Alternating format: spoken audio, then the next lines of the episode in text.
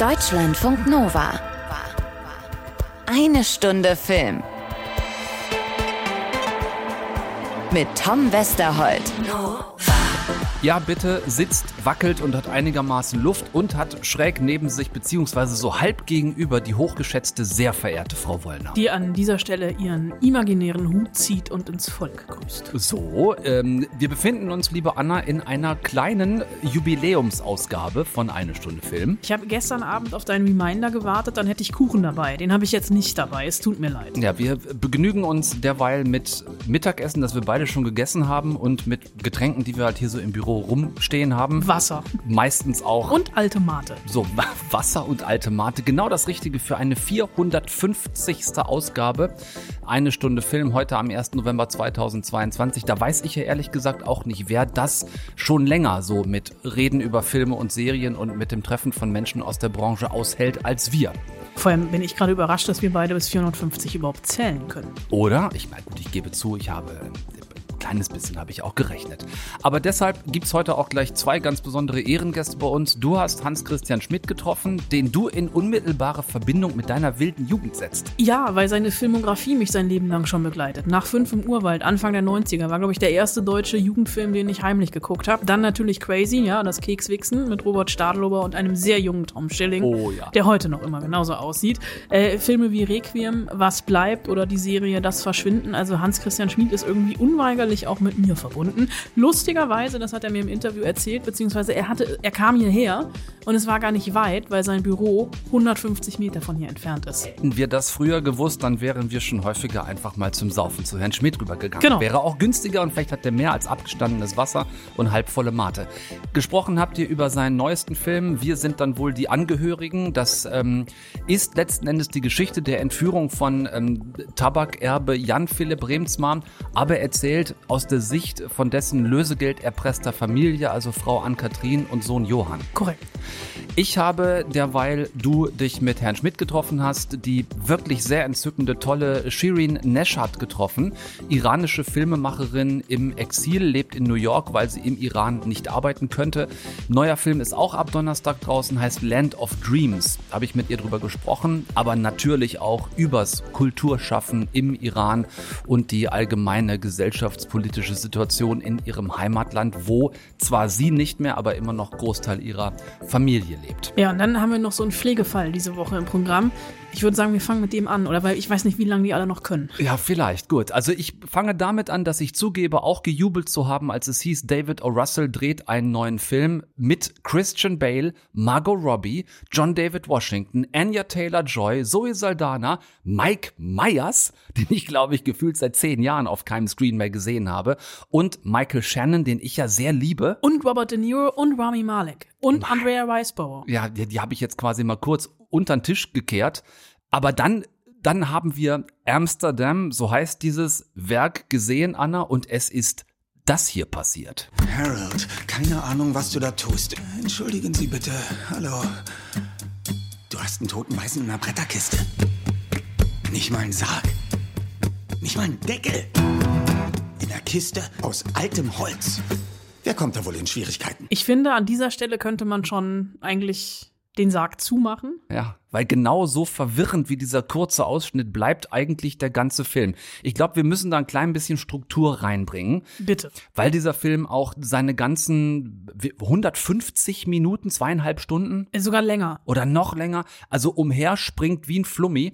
Es geht los eigentlich mit einer Crime Story 1933. Ein alter Armeegeneral ist gestorben. Der Off im Sarg. Der, das ist der alte weiße Mann im Sarg. Offiziell soll es ein natürlicher Tod gewesen sein, aber es gibt die Vermutung, Vermutung, es sei Mord gewesen, vor allem seine Tochter, gespielt von Taylor Swift. Die ich nicht erkannt habe, bis ich es im Abspann gelesen habe. Die ich auch erst nicht erkannt habe.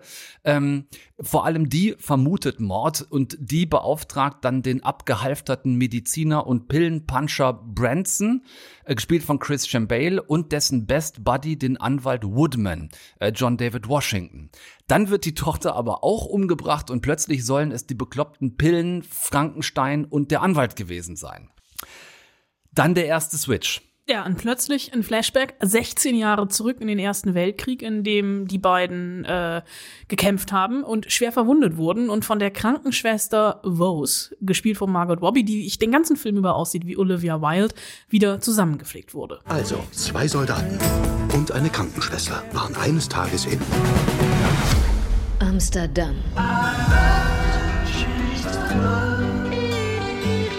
Wir haben einen Pakt geschlossen, uns gegenseitig zu beschützen. Egal was passiert. So daraufhin wird als nächstes dann diese wirklich weirde Dreiergeschichte, ich sage absichtlich nicht Dreiecksgeschichte, weil das ist es eigentlich nicht, aber es ist eine weirde Dreiergeschichte erzählt und alles endet dann plötzlich und entwickelt sich in Richtung des erwachenden Neokonservativismus beziehungsweise Nationalsozialismus.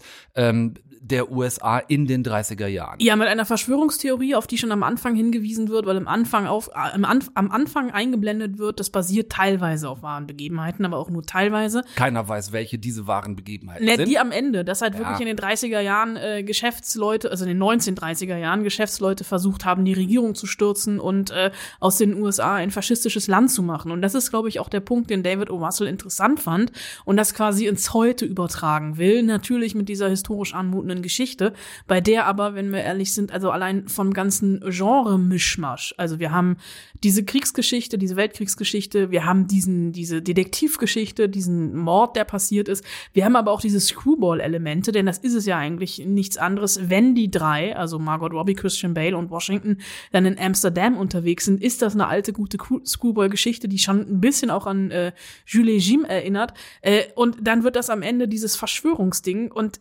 das hat aber für mich in keiner Minute Hand und Fuß gehabt. Das ist genau das Problem. Für mich ist dieser Film das beste Beispiel eines Puzzles, bei dem die Teile einfach nicht passen. Also Russell wirft da einige ganz schöne Bilder hin, die in sich fand ich dann schon stimmig sind. Äh, wie gleich am Anfang diese Boulevard of Broken Dreams, 30er Jahre Straßenszenen. Äh, die ganze Kulisse sieht, vermute oder hoffe absichtlich so dermaßen nach Pappmaché aus, wie früher vielleicht die Lindenstraße im ersten. Da macht er so ein bisschen auf, ähm, auf Ernst Lubitsch, auch was dann diese ganz spezielle Taylor Swift-Szene betrifft, auf die ich gar nicht näher einspoilern will. Ähm, aber schon die nächste Szene sieht dann wieder nach fettester Hollywood-Produktion aus. Also weg ist dann dieser Kulissenminimalismus. Plötzlich hat der Film auch eine ganz andere Farbgebung, eine andere Kameraführung, eine andere Filmsprache, äh, eine andere Bildsprache, fand ich. Aber jetzt nicht, um das eine vom anderen abzugrenzen, ähm, sondern in einer ganz normalen Anschlussszene. Ja, das ist, wirkt eigentlich so ein bisschen, als hätte man hier Puzzleteile aus mehreren Filmen zusammengebracht, die aber nicht passen. Also es ist ganz, ganz krude. Ich habe diesen Film in London im Kino gesehen an einem äh, wunderschönen, was war es für ein Tag? Freitagmittag. Und ich war die Einzige im Kino. Hm, ja. Wie so zwei Puzzleteile, kennst du vielleicht von zu Hause, die man dann mit Gewalt versucht, ineinander zu Ja, das wirken. Und irgendwie, genau, irgendwie geht's auch. Und man äh, vergisst dann oder übersieht absichtlich, dass das halt am Rand total übersteht und auch die ausgestanzten, äh, diese, wie sagt man, sagt man eigentlich Puzzle-Nut oder wie heißt es eigentlich? Diese, diese Puzzlezapfen? Zapfen ist ein Genau, guter- Puzzlezapfen und Puzzlenut, hab ich jetzt gerade erfunden, überhaupt nicht zusammenpassen. Äh, und dann macht ähm, David O. Russell was, was mich auch in American Hustle schon genervt hat, ähm, einem seiner vorigen Filme, nämlich dieses Modell, so du hast eine circa zehnminütige Eingangssequenz, dann hast du einen Megasprung zurück in der Zeit und nach gefühlt einer Stunde oder länger kommst du dann wieder am Ausgangspunkt an. Also, dass er diese elendlangen Schleifen macht, das ist dann hier diese Geschichte mit Erster Weltkrieg und Margot Robbie flickt die beiden Kriegsversehrten wieder zusammen, dieses ganze Ding, was da in Amsterdam spielt. Was für sich genommen ja auch ein schöner Film ist, aber überhaupt gar nicht zum Rest passt. Ja, was mich am meisten genervt hat, und das ist, glaube ich, auch der nächste Punkt, den du auf der Liste hast, sind äh, die SchauspielerInnen, die so unterschiedlich spielen. Und am allermeisten hat mich Christian Bale genervt, der die ganze Zeit wirklich in jedem Gesichtsausdruck fünfmal unterstrichen hat. Ich spiele hier eine anspruchsvolle, verrückte Rolle. Ich habe mich körperlich verändert. Ja, ich gehe ein bisschen gebückt. Ich habe ein Auge, was ab und zu auf die Straße rollt. Ich, äh, ich bin äh, drogenabhängig, ich bin zusammengepflegt. Gebt Hat- mir bitte einen Oscar. Hat der Mann vergessen, dass er bereits The Machinist und The Fighter gespielt hat? ja, ich, was ich ein bisschen Er bezeichnet. braucht das doch gar nicht mehr. Nee, er braucht es überhaupt nicht, weil er spielt dieser ganze Film, also in jeder Sekunde schreit er uns an, ich bin toll, ich bin toll, bewundere mich. Und was ich äh, sehr, sehr bezeichnend finde, um ein bisschen aus dem Nähkästchen zu plaudern, ähm, es sollte Interviews geben zu dem Film in Deutschland, eine große Deutschlandpremiere mit Einladung, mit rotem Teppich. Äh, David O. Russell, Christian Bale sollten zwei Tage in der Stadt sein und Interviews geben. Das Ganze wurde abgesagt, ohne Begründung. Also das Screening gab es trotzdem, halt ohne roten Teppich, mit InfluencerInnen. Äh, es wurde abgesagt, relativ kurzfristig, nachdem der Film in den USA schon total gefloppt ist und vor allem auch von den Kritiken zerrissen. Ich möchte an dieser Stelle die große Anna Wollner zitieren und es vielleicht noch ein bisschen erweitern, um niemand hat hier irgendein Memo gelesen oder gekriegt. Vermutlich hat Russell einfach keins geschrieben. Also mein Gefühl war wirklich, keiner weiß so wirklich, wen er hier spielt, wer diese Figur ist, die er spielt und wo diese Figur eigentlich hin will im Lauf des Films. Vor allem äh, Margot Robbie und ähm, John David Washington wirken für mich oft total lost. Bei den Nebenfiguren fällt es dann vielleicht nicht so auf. Die haben ja teilweise dann wirklich nur so Cameos. Und Christian Bale, wie du äh, gesagt hast, hat sich offenbar auf die Brust getackert. Ähm, ja gut, dann mache ich halt so eine viel zu offensichtliche Oscar-Performance draus. Und eine Sache noch zu dem rausgefallenen Auge, was du gesagt hast gerade. Der hat ja so ein Glasauge, diese Figur. Das hat mich todes genervt, weil das ist doch heute technisch besser zu lösen. Der Typ hat ein Glasauge, was ihm ständig rausfällt. Und wenn das Auge aber wieder drin ist, dann siehst du die ganze Zeit, wie er das Glasauge bewegt. Also du siehst, dass er zwei gesunde Augen hat. Und da habe ich auch nicht verstanden, äh, ist da, also wenn das Absicht sein soll, dann geht's überhaupt nicht auf. Ja, aber ich glaube tatsächlich, dass es ein bisschen Absicht war, weil er ja im Ganzen so zusammengeflickt aussah und auch diese Prothesen, die er sich ins Gesicht geklebt hat, um seine Narben zu überdecken, auch die sahen ja total aus nach äh, Schminkos erstes Semester äh, Masken. Also ein Schmuckglasauge, was er eigentlich gar nicht braucht, weil er zwei gesunde Augen hat, es aber cooler findet, mit so einer Glasaugenoptik rumzulaufen. komm, ansonsten dich nicht weiter auf. ansonsten, ich würde nämlich an der Stelle sonst kurz mal an Jonas Dassler erinnern in Der goldene Handschuh, der sich wirklich so eine riesengroße, komplett Augapfel abdeckende Kontaktlinse ähm, ins Auge reingesetzt hat. Oh, was- ich habe Phantomschmerzen. Hm, Gesund genau. ist das auch nicht. Das hat er auch erzählt, dass das nicht so lustig war, aber das ist durchaus möglich, sowas zu machen. Aber so ein Glasauge, das ständig rausfällt und dann siehst du in jeder Szene, äh, dass der Typ zwei gesunde Augen im Gesicht hat. Also man möchte am Ende des Films, so ging es mir, das zu sich nehmen, was Christian Bale von Rami Malek bekommt. Diese einzigartige Neuheit aus Zürich lässt jeden Schmerz verschwinden. Typen wie ich wenden sich dem Schnaps zu und Morphium und das kann zur Sucht für Oh, das wird schnell. Das ist fortschrittlich. Deutschlandfunk Nova. Eine Stunde Film. Möchtest du vielleicht stattdessen ein bisschen träumen mit mir, Anna? Nach dieser Erfahrung sehr, sehr gerne. Wobei ich gerade feststelle, dass ich dir nicht versprechen kann, dass es vielleicht auch ein klein bisschen albtraumhaft werden könnte. Okay. Gut, dann lass uns äh, verschwinden im Leben von Simin Hakak, eine in den USA lebende Iran-Immigrantin. Hi, ich heiße Simin. Ich bin von der Zensusbehörde. Erinnern Sie beide sich noch an Ihren letzten Traum? Der Zensus interessiert sich für unsere Träume? Ja, es geht nur um Ihre Sicherheit. Was, wenn ich nie träume? Und wenn doch, kann ich es nicht behalten. Äh, Simin, gespielt von Sheila Vand, lebt in Amerika und arbeitet dort für die fiktive Zensusbehörde. Zensus kennen wir hier als ja, Behörde zur Volkszählung, so hieß das früher mal, wo auch so Gesellschaftsbilanzen erstellt werden, wie zum Beispiel, äh, wie leben wir, wo leben wir, äh, welche geografischen und welche soziostrukturellen Unterschiede gibt's innerhalb der Bevölkerung, äh, all sowas. Genau da bei dieser Behörde arbeitet Simin und geht von Haustür zu Haustür und befragt amerikanische BürgerInnen. Ja, Moment, die hat die Leute aber eben nicht gefragt, wie sie leben, wo sie arbeiten und was sie gerne essen, sondern was die so träumen. Das ist ja doch eher ungewöhnlich. Äh, Das ist es in der Tat. Ähm, alle, die Simin so an den Haustüren und in den Wohnzimmern befragt, wundern sich tatsächlich auch über diese Frage. Äh, Simin ist aber selbst nur so ausführender Arm dieser Zensusbehörde, die äh, ziemlich Stasi-mäßig in, ja, ich würde so sagen, in einer Zeit so in naher Zukunft von Nancy geleitet wird. Mehr erfahren wir über die Chefin dieser Behörde nicht. Wird sehr streng gespielt von Anna Gunn. Und die bleibt selbst immer sehr nebulös. Ähm, also auch Simin gegenüber, warum sie diese Frage stellen muss, was der Zensus mit den Träumen der Menschen macht und was das eigentlich alles soll. Also nimm den Menschen ihre Träume, dann ertragen sie die Realität besser oder wie muss ich mir das vorstellen? Ungefähr so, ja. Darum geht's zumindest auch. Der Film hat einige Layer und das ist einer davon. Äh, so ein anderer, würde ich sagen, ist die Sehnsucht, die Träume anderer zu leben oder es zumindest zu versuchen. Manchmal nach der Arbeit übersetze ich einen Traum, der mir besonders gefallen hat, auf Farsi. Dann tue ich so, als wäre ich die Person. An der Stelle merkt aber auch Simin, du kannst die Träume der anderen, ja, vielleicht nachstellen, nachspielen, aber du kannst sie eben nicht nachleben. Und ähm, ja, hier als US-Gesellschaftskritik der iranischen Filmemacherin Shirin Neshat erst recht nicht als Einwanderin aus dem Mittleren Osten. Ähm, sie merkt dann auch im Verlauf des Films, dass der Widerstand ihr gegenüber größer wird, je mehr sie mit so Redneck-Haushalten zu tun hat und bekommt äh, einen Bodyguard an die Seite gestellt, der sie beschützt bei ihren Befragungen, gespielt von Matt Dillon. Äh, nicht, dass ich irgendwie ungeduldig wäre, aber wo führt das Ganze hin? nirgendwo. Genauso wie Träume ja meistens nirgendwo zielgerichtet hinführen. Denn, und das ist jetzt kein Spoiler an der Stelle, es ist jetzt nicht so schwer, äh, darauf zu kommen, dass ähm, Simins Leben, das wir hier sehen, natürlich ihr eigener Traum ist. Das verrät schon der Eingang des Films, der eine klare Traumsequenz über ihre Familie darstellt.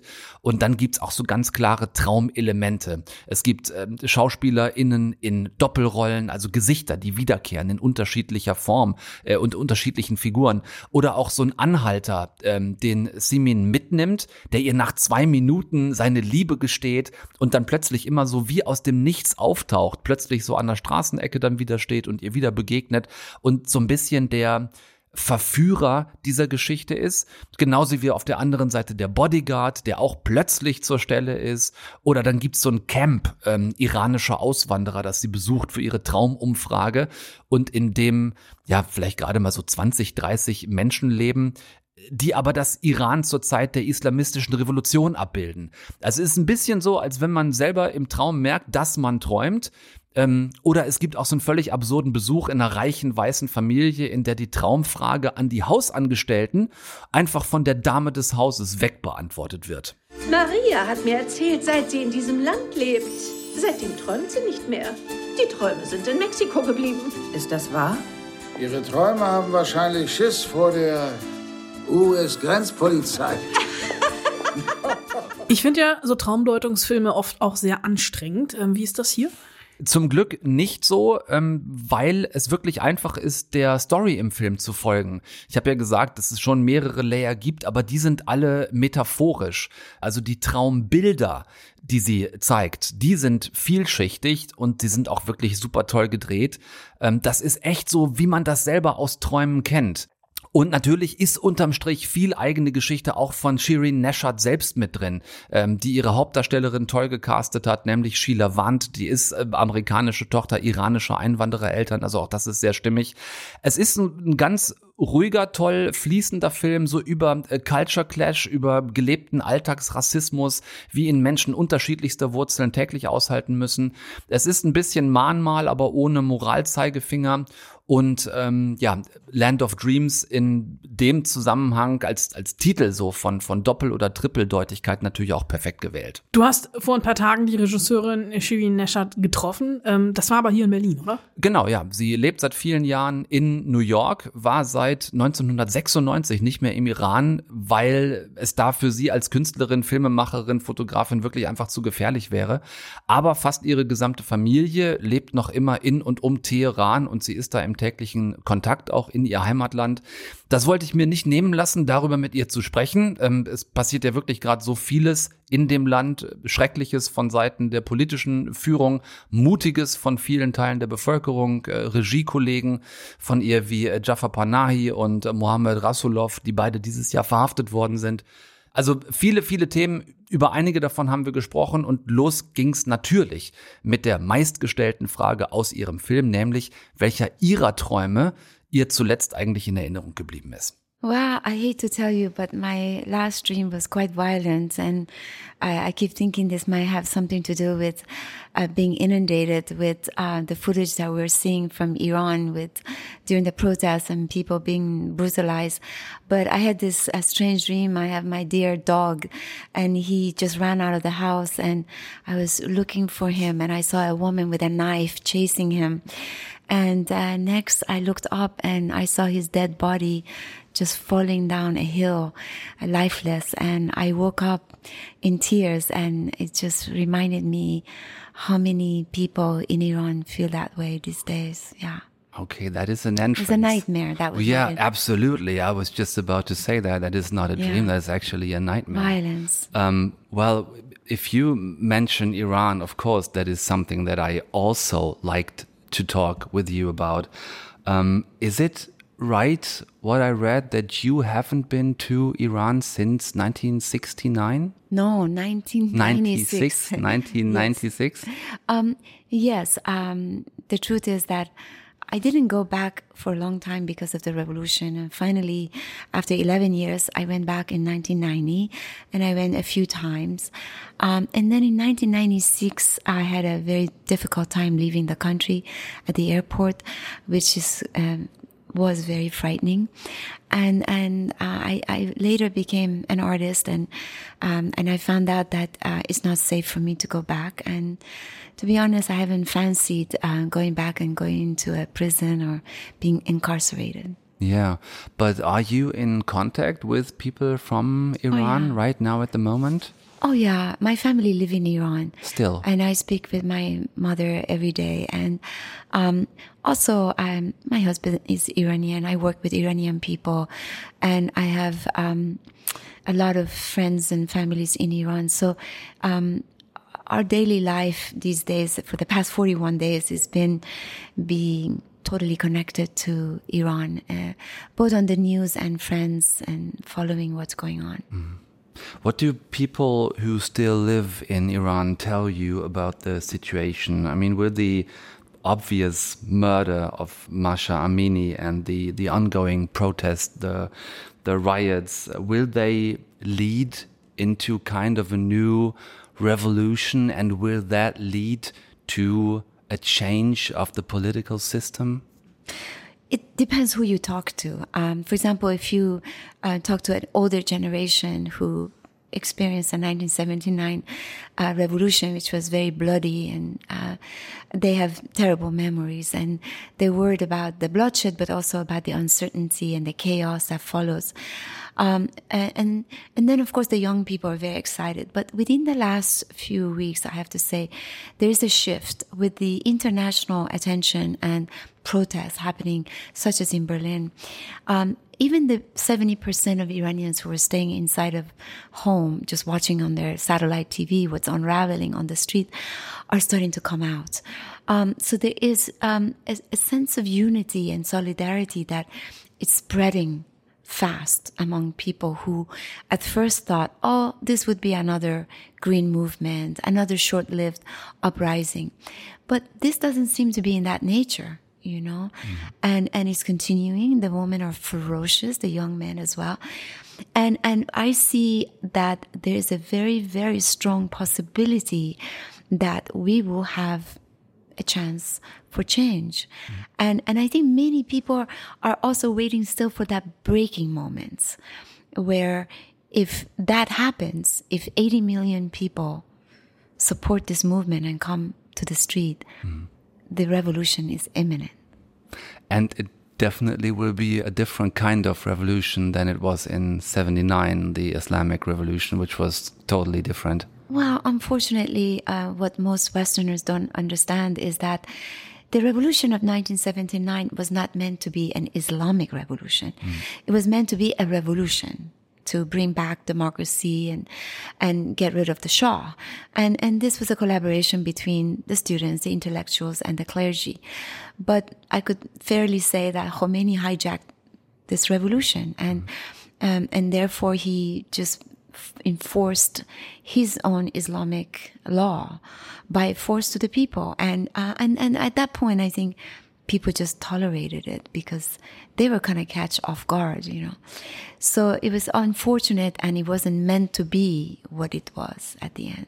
Yes, absolutely. And and during that time you back then became a young Iranian woman who came to America, like uh, Simin is in your movie. And um, one of the main experiences Simin makes is that you can't live other people's dreams. Is that something that you experienced when you came from Iran to America? That's a very interesting interpretation. I, um, in fact, I think the more we follow Simin, the more curious she becomes about other people's dreams. Uh, and, and I think, um, you know, you, you'll find out at the beginning that her obsession with this job was not the job itself, but it's collecting people's dreams. And then you ask yourself why, and why does she even impersonate um, their dreams? Um, and and I think that's uh, uh, is a little bit like I think about being an artist is by creating art. Uh, you want to live other people's lives. You know, mm. you try to go under the skin of other people. By me um, doing the self portraits that I played the different women, um, then I became them. Uh, and I want to know what it's like to be inside of them. So in a way, that's what we as artists do. We, we create these fictions and we pretend, mm-hmm. we pretend to be someone else. Uh, and it, it's, uh, and I think that's what it is. Um, she was very traumatized um, by her past and by her own life and she wanted to know how is other people's traumatic backgrounds what are they fearful about mm. yeah and sometimes between a dream and a nightmare there's a very thin line right that's right. I mean, people complain that, hey, dreams are not always bad. They could be good. Um, but I think that for me, at least personally, my dreams have been an embodiment of my fears, you know, mm-hmm. everything that I try to escape during the day that, you know, that I try to avoid because it's too painful. Um, yeah. the, the worrying about loss, displacement, violence, abandonment, you know, and, and suddenly when I'm asleep, they they all come to my subconscious. And, and it haunts you with a dead dog. Exactly. Oh God. And I have made uh, videos of my dreams, uh, but but I have, don't have many pleasant dreams. Really? I mean, we say, I dream of going back to Iran. I dream for peace. I dream for unity. I dream for, you know, something.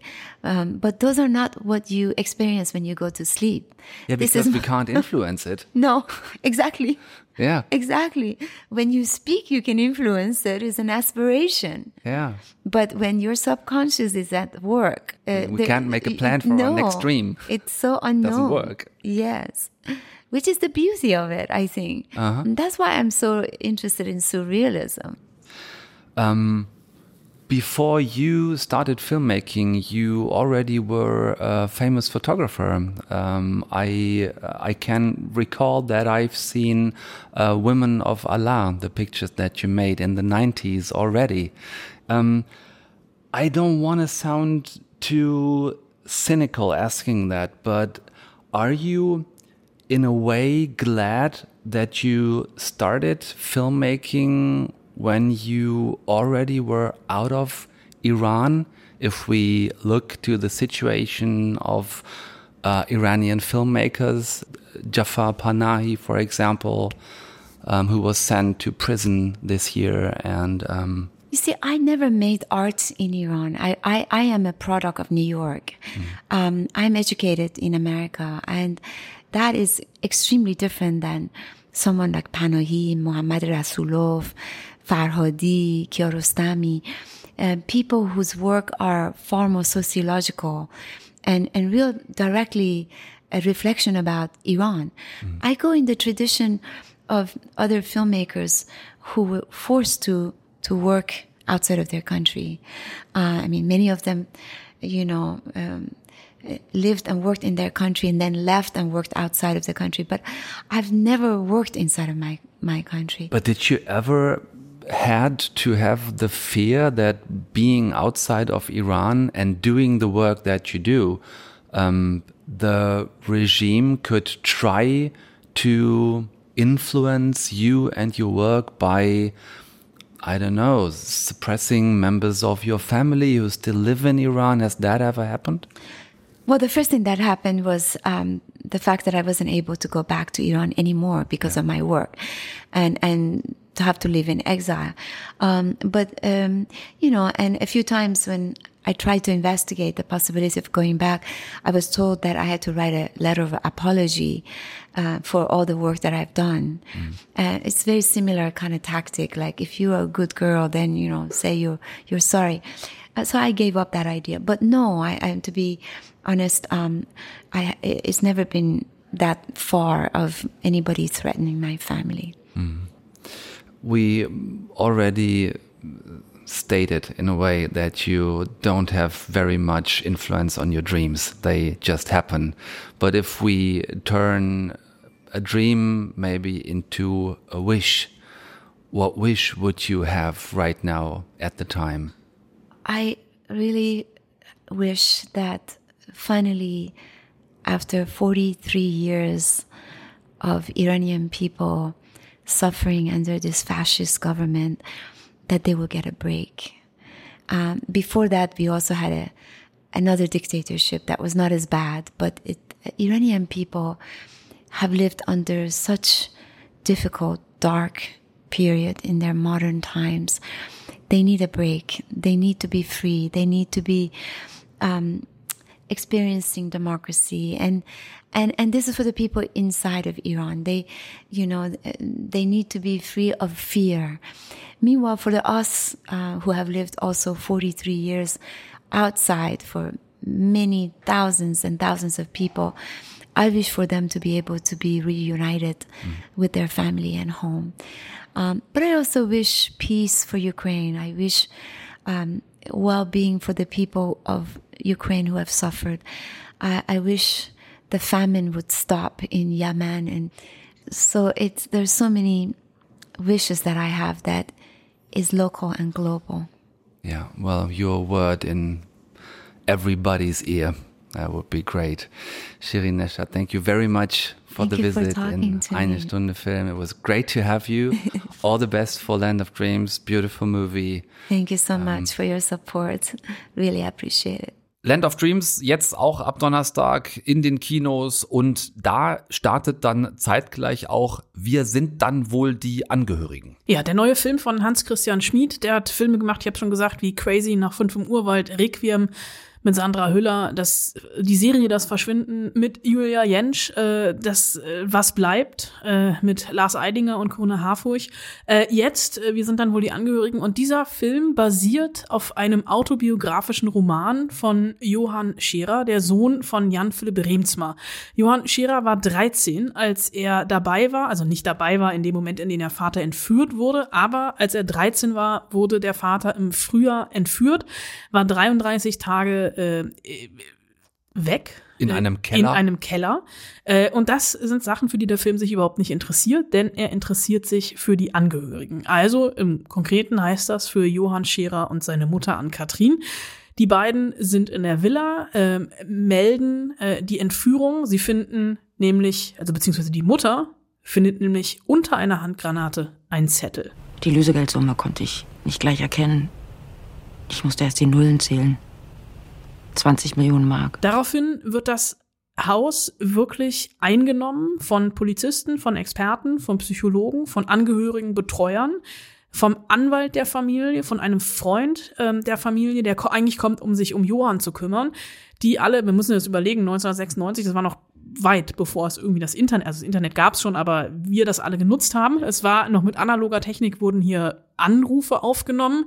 Der Anwalt der Familie hat dann übernommen, die äh, Lösegeldgespräche äh, mit den Entführern äh, zu führen, gespielt von Justus von Donani. Und in diesen 33 Tagen ist eigentlich alles schiefgelaufen, was schieflaufen kann während so einer Entführung. Drei oder viermal ist die Geldübergabe die, geplatzt. Es war anfänglich 20.000 Mark, am Ende, äh, 20 Millionen Mark. Am Ende haben sie 30 Millionen Mark zahlen müssen, damit äh, Jan Philipp Rehms mal wieder freikommt. Und das, was diesen Film so besonders besonders macht, ist hier wirklich diese Perspektive, dass komplett aus der Perspektive von Johann bzw. seiner Mutter erzählt wird. Sehr zurückhaltend, sehr genau beobachtend, sehr subtil sezierend auch diese Familienstrukturen, ähm, dieses gutbürgerliche intellektuelle Haus, ähm, diese gutbürgerliche intellektuelle Familie, die mit den Geflogenheiten und vor allem den Umgangsformen und Ideen der Polizei nicht immer klarkommt.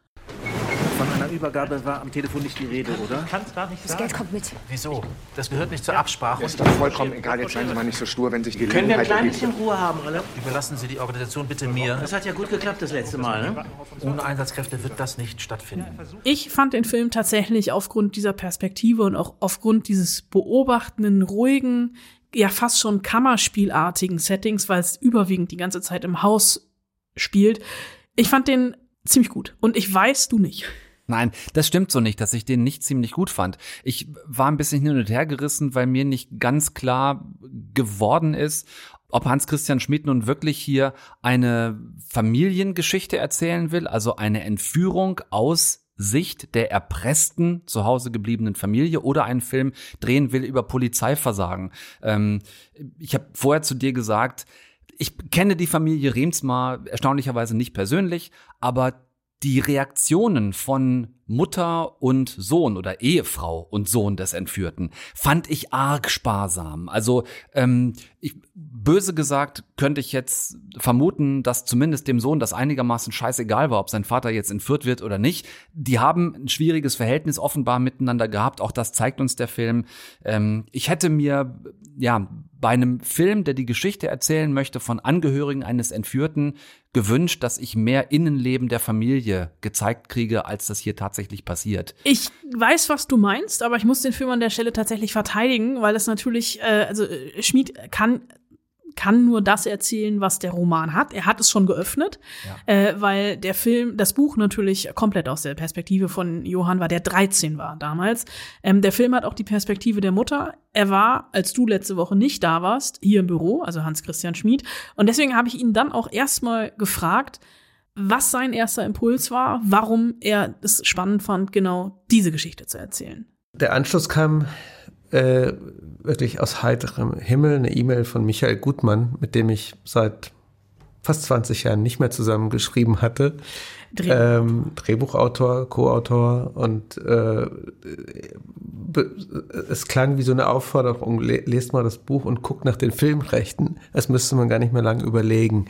Was mir an dem Buch sehr gefallen hat, ist die Perspektive des 13-jährigen Jungen auf die Entführung ähm, seines Vaters. Und da dachte ich, steckt ähm, ein Stoff drin für Michael und mich, die wir auch oft von äh, Coming-of-Age-Situationen äh, erzählt haben, aber auch von Familie, Familienkonstellationen.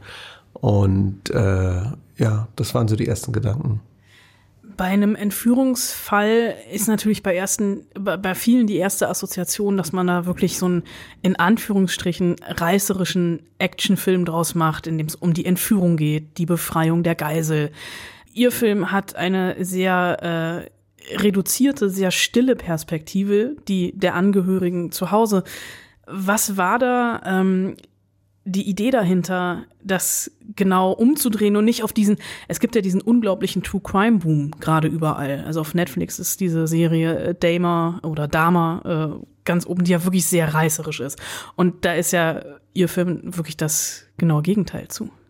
Das war schon die Idee, glaube ich, das Gegenteil zu machen von dem, was im Moment so viele oder fast alle machen, wobei der True Crime ähm, Boom ja in den letzten drei, vier Jahren auch noch zugelegt hat. Ich kann schon fast nicht mehr glauben, was alles als True Crime äh, angeboten wird und wie die Podcasts äh, aus dem Boden wachsen. Und ähm, wir haben immer gedacht, wir, wir machen einen Anti-Thriller und ähm, einen eher ähm, ruhigen und genau beobachtenden Film. Es ist immer noch Drama genug für unser Gefühl dass da jemand ähm, aus der Mitte der Familie gerissen wird und für die Angehörigen völlig unklar ist, äh, ob er je wieder zurückkommt. Aber das dann filmisch zu übersetzen. Was ist da für Sie die Herausforderung gewesen? Ähm, ich denke, diese ungewöhnliche Perspektive. Das ist ja, da wir uns eben äh, nach dem Buch von Johann Scherer orientieren, vieles vorgegeben, also seine Sicht der Dinge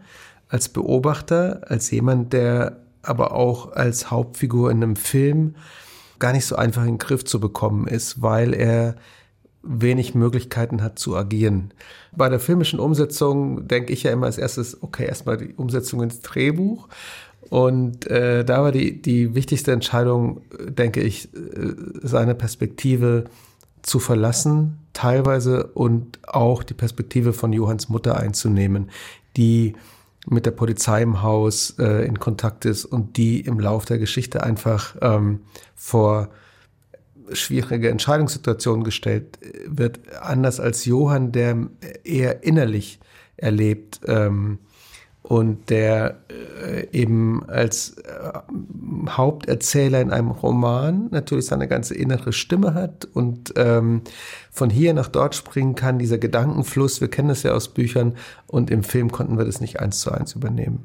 Abgesehen von dieser Drehbuchentscheidung, die dann schon vieles äh, vorgibt, wohin man sich mit dem Film bewegen kann, ähm, war uns auch bewusst, wir sind über drei Viertel der Strecke in einem Haus an einem Esstisch mit vier Wänden im Hintergrund und ähm, wir versuchen auch da nicht bestimmte Filmkonventionen einzugehen, sondern wir beschränken uns auf das Wesentliche, auf, auf das Ensemble, auf die Gesichter, auf die Schauspielerinnen und Schauspieler. Der Film hat einen ganz ruhigen Rhythmus. Wo ist der entstanden? Hat, haben Sie das Gefühl, das war schon im Drehbuch so oder finden Sie das, den, den Rhythmus, also dann des Films final erst im Schnitt? Ich sehe ja Arbeit im Schneideraum auch einfach als Fortsetzung der Drehbucharbeit. Insofern trenne ich da gar nicht so genau. Ähm, Michael ist ein sehr ähm, präziser und erfahrener Autor und Co-Autor. Es gab nicht viele Szenen, die wir nicht verwendet haben. Und Hans-Jörg ist ein ebenso genauer und äh, lange mit mir arbeitender Editor, der immer versuchen wird ähm, zu erspüren, wo es Stellen gibt, die verzichtbar sind oder die sein Rhythmusgefühl stören. Und ähm, so sehe ich das eigentlich als einen längeren Prozess der, der, der Verdichtung von, von mir aus der ersten Buchfassung bis zur letzten Schnittfassung. Das Drehbuch liegt dem Roman äh, zugrunde, autobiografisch erzählt. Alle Beteiligten des Films leben noch. Ähm, was hat das für Sie als Geschichtenerzähler und Filmemacher, ähm, was spielt das für eine Rolle? Welche Verantwortung haben Sie gegenüber den Opfern? Ja, das hatte große Bedeutung für uns äh, in zweierlei Hinsicht. Zum einen war uns bewusst, wenn wir die Verfilmungsrechte an Johanns Buch erwerben, bedeutet das nicht automatisch, dass wir über alle, die in dem Buch vorkommen, erzählen können, was wir wollen. Es gibt ein Persönlichkeitsrecht, Persönlichkeitsschutz. Wir, wir mussten also, ist die eine Seite der Medaille, mit denen Kontakt aufnehmen, sagen, was wir vorhaben, besprechen, ähm, welche Figuren wir im Film betonen, was wir akzentuieren, was wir vielleicht weglassen. Die zweite Seite der Medaille, für mich die wesentlich interessantere, ist, dass wir so auch einfach nochmal tolle Gesprächspartner hatten. Die Betreuer der Polizei, den Anwalt Schwenn, den Freund der Familie Christian Schneider und wir mit ihnen Fassung für Fassung besprochen haben und in den Gesprächen einfach auch immer noch Dinge erfahren haben, die äh, Johann nicht erzählt in seinem Buch, einfach weil es aus äh, seiner Sicht gar nicht möglich war. Als Hauptfigur in diesem Buch liegt er nachts im Bett und schläft und geht eben nicht mit zu einer Lösegeldübergabe. Aber ähm, in den Erzählungen der, der äh, Betreuer der Polizei oder von Ann-Kathrin Scherer waren das alles Momente, die wir so natürlich auch dann noch im Film ähm, zeigen konnten. Aber die Gespräche, haben Sie dann irgendwann gesagt, kurz vor den Dreharbeiten, jetzt ist Schluss, jetzt muss ich hier einen Strich ziehen, weil sonst ist das so eine Sonst kann ich mich nicht auf meine Arbeit als Regisseur konzentrieren. Ja, ich erinnere mich gar nicht so bewusst an dieses jetzt muss ich den Strich ziehen. Natürlich gibt es irgendwann einen Termin und das ist dann der erste Drehtag und das, äh, da will man dann nicht weiter noch immer Hintergrundgespräche führen.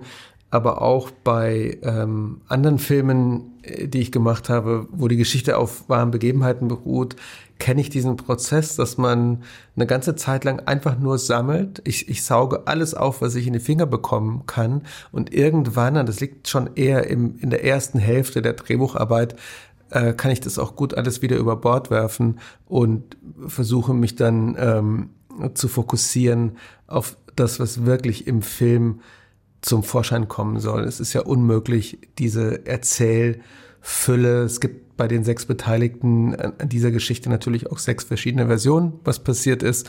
Da muss man irgendwann aufhören mit dieser Arbeit, unbedingt. Sie haben gerade Ihre ähm, vorherigen Filme angesprochen und ich äh, muss gestehen, dass Sie mich tatsächlich schon filmisch mein ganzes Leben begleiten, als äh, Generation nach fünf im Urwald und äh, Crazy. Äh, und ich, also in der Vorbereitung wirklich irgendwie nochmal, ich muss, ich muss keinen Film nochmal gucken, weil mhm. habe ich einfach alle gesehen. Und es ist schön, dass es mittlerweile irgendwie so ein Level erreicht sein kann. Ähm, aber sie haben natürlich schon öfter äh, Stoffe verfilmt, die auf realen Begebenheiten basieren. Was interessiert Sie daran? Woran liegt da für Sie der Reiz? Ich habe ja Dokumentarfilm studiert und ich glaube, daher kommt das bei mir, dass ich gerne beobachte und mir die Menschen und die Ereignisse um mich herum angucke, eher als jemand, der sich von Anfang an zurückzieht und die Stoffe für seine Geschichten nur in sich oder bei sich selbst findet.